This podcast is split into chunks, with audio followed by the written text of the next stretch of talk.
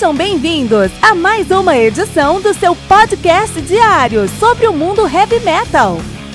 Esse é o Metal Mantra, o podcast do metal sagrado. Lembrando que você pode nos mandar suas perguntas, sugestões, críticas, correções, elogios ou quaisquer outros comentários no nosso e-mail metalmantrapodcast@gmail.com.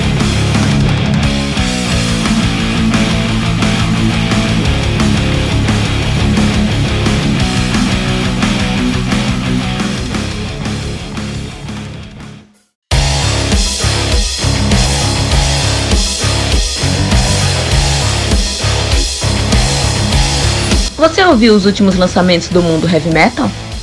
Não tá sabendo daquele show que está todo mundo falando? Nossa, em que mundo você vive? Ah, sim, em um mundo sem o aplicativo do Anchor FM, né? Faça isso agora mesmo e busque por Metal Mantra. Favorite nosso podcast e pronto. Você nunca mais vai perder uma atualização sobre o mundo do heavy metal, além de poder ouvir todas as músicas desse episódio.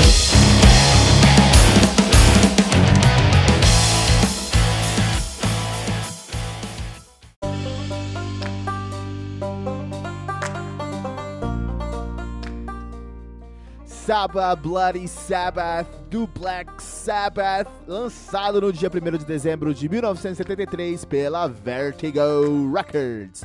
Álbum que conta com 8 músicas, totalizando 42 minutos de play. O Black Sabbath, que dispensa apresentações, são os fundadores, criadores do heavy metal de Birmingham, na Inglaterra. Estão nativos desde 69, eu repetir isso, 69. Os caras que começaram, na verdade, em 68 com, sob o nome de Polka, Polka Talk. nome estranho, né? Parece Polka Dot com Talk, estranho, né? 68 e 69 eles mudaram o nome pra Earth, que é um puta nome. 69 a 2006 eles já assumiram o nome de Black Sabbath, pararam em 2006, voltaram em 2011 e terminaram em 2017. Os caras têm uma discografia invejável, tanto em extensão quanto em qualidade. Os caras têm o Black Sabbath de 1970, o álbum que criou o heavy metal. Paranoid de 70 também. Os caras criam no mesmo ano lançam dois álbuns como esses, cara, que incrível.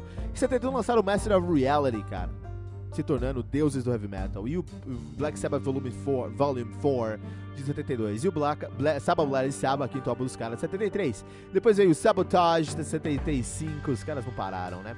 Technical Ecstasy de 76, Never Say Die de 78, Heaven and Hell de 80, Mob Ruse de 81, Born Again de 83, Seventh Star de 86, The Eternal Idol de 87, Headless Cross de 89, Third de 90, The Humanizer de 92, Cross Purpose de 94, Forbidden de 95 e aí o 13 de 2000 e 13. Na época do Sabbath Bloody Sabbath, a formação do Black Sabbath era Bill Ward na bateria, Tommy I, Tony Iommi na guitarra e também no órgão e no sintetizador e na flauta e na, uh, na gaita de fole, tudo isso, cara, e no piano também. Ozzy Osbourne no vocal e também nos sintetizadores, olha que interessante. Deezer Butler no baixo e nos sintetizadores, sintetizadores e no Melotron também, né? Isso aí, Black Sabbath, Sabbath, Bloody Sabbath. Uma coisa que precisa falar aqui, primeiro de tudo, esse álbum se divide em dois grandes universos. O primeiro universo é o universo, é, o segundo universo, vamos falar primeiro. Tá, vamos lá, vai. Essa, eu preciso ser mais didático aqui no Metal Mantra. Esse álbum se divide em dois grandes universos. O primeiro universo é Saba Bloody Saba. A música que uh, abre o, o, o, disco e é uma música completamente à frente de seu tempo, cara. Completamente à frente de seu tempo. Questão de. Ele é. Ele é. Eh, me, nos remete a um Emerson Lake Power, Palmer e outras coisas que aconteciam no tempo, naquele, naquela época, só que muito mais pesado, cara. Muito mais pesado. Uma obra-prima mesmo.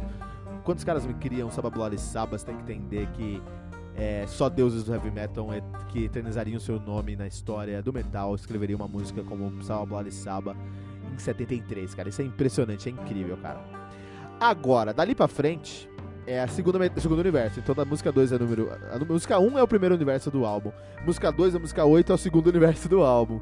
Que é muito dentro da caixa, tá? É muito dentro do, do universo setentista que acontecia ali, né? Um rock progressivo setentista, da 2 até a 7. Um, nesse contexto aí. A gente tem Fluff. Fluff é a terceira música do álbum, que é provavelmente a música instrumental mais bonita do Black Sabbath, pelo menos a que eu mais gosto, né? Ah, desse, é, desse. A música instrumental que eu mais gosto dos caras é Fluff. Né? Muito bonita, muito bem feita, assim. Não é muito. É, dá, um, dá uma quebrada no, no, no, no espírito, assim, quando você escuta Salva e Sábado, depois você vai pra Fluff, cara, você fala, meu, o que tá acontecendo aqui, cara? Faltou, faltou alguma coisa aqui, né?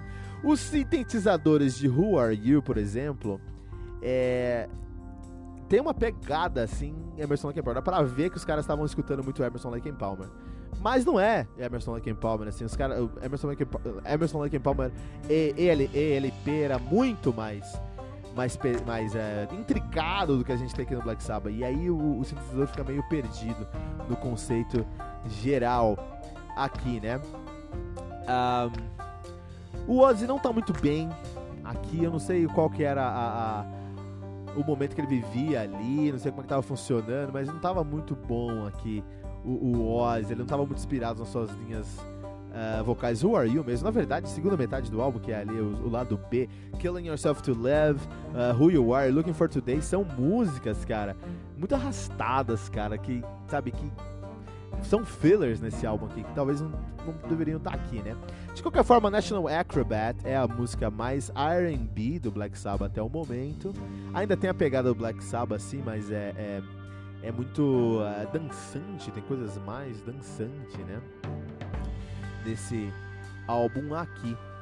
Uh, no final do dia aqui, é, tem algumas áreas desse álbum que deixaram a desejar, sabe? As primeiras três faixas, como eu falei, do, do lado 2, elas são elas são bem repetitivas, se repetem bastante. O sintetizador de Who Are You, como eu falei aqui, é tão um pouquinho brega na realidade. O Deezer Butler desapareceu nesse álbum, cara.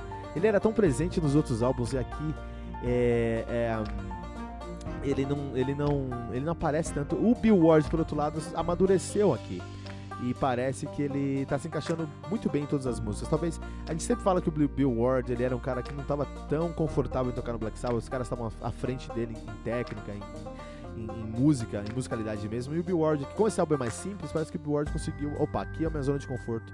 Eu, cons eu conseguisse, eu consegui fazer isso eu consegui, eu consigo tocar esse álbum aqui. É, de fato, muitas músicas desse álbum poderiam estar no volume 4, então para mim o, o, o Saba Bloody Saba, como eu falei, tem dois universos di distintos. Você tem um primeiro universo que você tem Saba Bloody Saba, que é à frente do tempo, nenhuma banda de 73 conseguia visualizar como escrever Saba Bloody Saba, e Saba Bloody Saba faz o álbum ser incrível, impressionantemente bom, tá?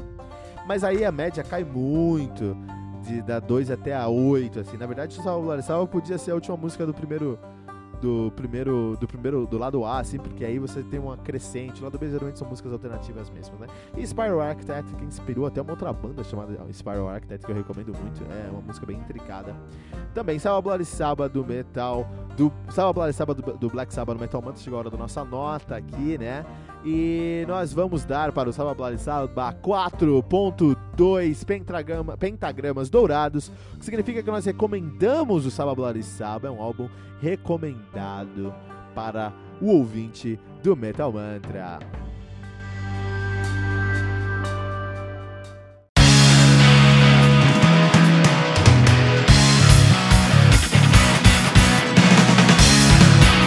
Pera aí rapidinho. Você ainda não baixou o aplicativo do Anchor.fm? Como assim? Faça isso agora mesmo e busque por Metal Mantra. Favorite nosso podcast e pronto. Você nunca mais vai perder uma atualização sobre o mundo do heavy metal, além de poder ouvir todas as músicas desse episódio.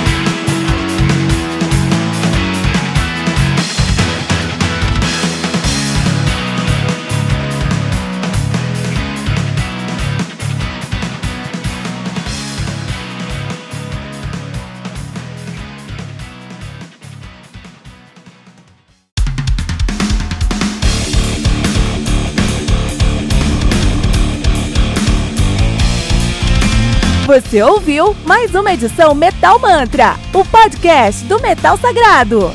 Apresentação: Kilton Fernandes. Não deixe de compartilhar a palavra do metal compartilhando esse episódio, usando a hashtag Metal Mantra.